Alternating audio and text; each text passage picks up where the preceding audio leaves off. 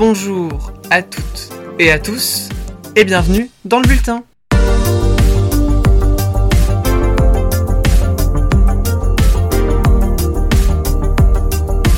Bienvenue dans ce premier épisode de la saison 2 du Bulletin, le podcast qui traite de l'actualité électorale européenne. Et surtout, bienvenue dans un des nouveaux formats courts du Bulletin, à petits pas vers 2024. L'ancienne rubrique s'émancipe et possède désormais sa propre émission tous les mois jusqu'aux élections européennes du 9 juin prochain. Dans celle-ci, je vais essayer de condenser en environ 5 minutes l'actualité à propos de ce scrutin. Voilà donc le programme, merci à vous d'être en ma compagnie, et c'est parti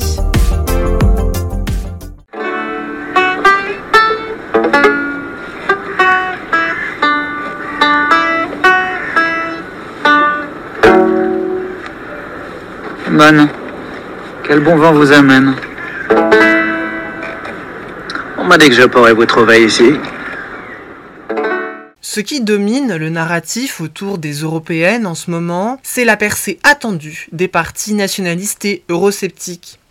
Ce narratif étant entretenu par la publication de projections en siège donnant près de 180 élus aux deux groupes eurosceptiques présents au Parlement européen, c'est-à-dire le groupe Identité et démocratie, abrégé en ID, ainsi qu'aux conservateurs et réformistes européens, ou ECR.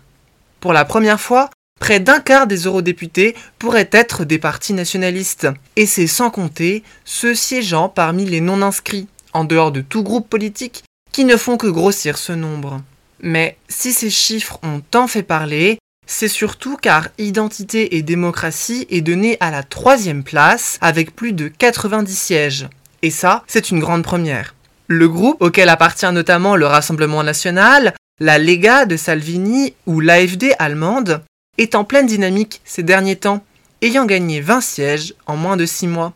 Les membres de ce groupe réunissant les formations les plus eurosceptiques au Parlement européen sont en effet en forte progression quasiment partout où ils sont présents. Aux Pays-Bas, en Allemagne, en France évidemment, mais également en Belgique, en Autriche et jusqu'au Portugal. Il n'y a bien qu'en Italie où son score devrait fortement décroître par rapport à 2019. L'ambiance est également à la fête du côté des conservateurs et réformistes. Bien que désormais dépassés par leurs collègues d'idées, les nationaux conservateurs progresseraient également d'une vingtaine de sièges par rapport à leur effectif actuel. Principalement constitué du PIS polonais et de Fratelli d'Italia, le parti de Giorgia Meloni, ECR se distingue d'identité et démocratie en étant en général plus conservateur sur les mœurs. Mais surtout, la grande brouille entre les deux groupes est autour des questions d'affaires étrangères. ECR est clairement atlantiste et anti-russe. Ainsi, l'éternelle question de la potentielle fusion des deux groupes semble bien improbable au vu de ces divergences sur un sujet devenu fondamental depuis la guerre en Ukraine. Et ce d'autant plus que CR et Giorgia Meloni sont engagés dans une campagne afin de les faire entrer dans la future majorité au Parlement européen. Ce qui serait un véritable chamboulement à Bruxelles. Ce sera vraiment la chose à suivre suite au 9 juin. Cette question d'une alliance des droites au Parlement européen nous emmène vers la situation de la droite traditionnelle incarnée par le Parti populaire européen, ou PPE. Celui-ci semble dans une relative bonne situation, toujours assuré de sa première place et même en hausse ces derniers temps, ce qui devrait lui permettre de sauvegarder les 180 sièges obtenus en 2019. Il est notamment porté par de bons sondages en Allemagne, en Espagne et en Pologne, mais aussi par le ralliement de nouveaux partis aux Pays-Bas. Cependant, le principal problème du PPE est sa stratégie pour les élections à venir, et de savoir qui sera son leader.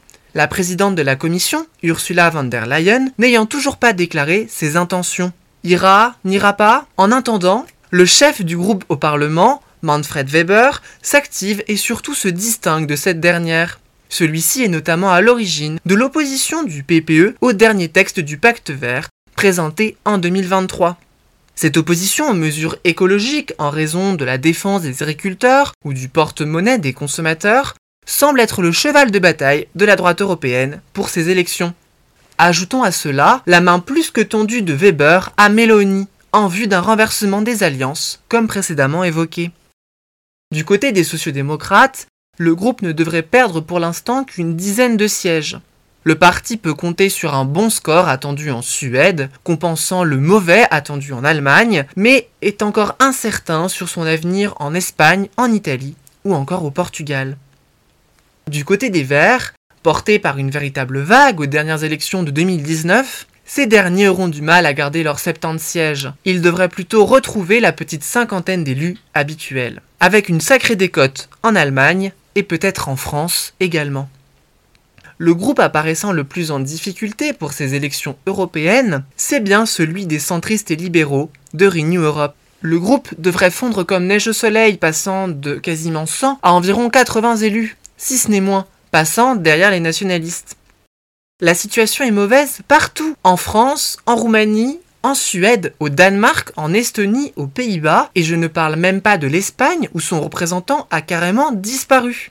Le seul membre qui semble dans une bonne position est Anno en Tchéquie, mais ce parti risque d'être exclu du groupe Renew suite à ses positions nationalistes et pro-russes. La place acquise par les centristes au cours de cette législature est véritablement en danger.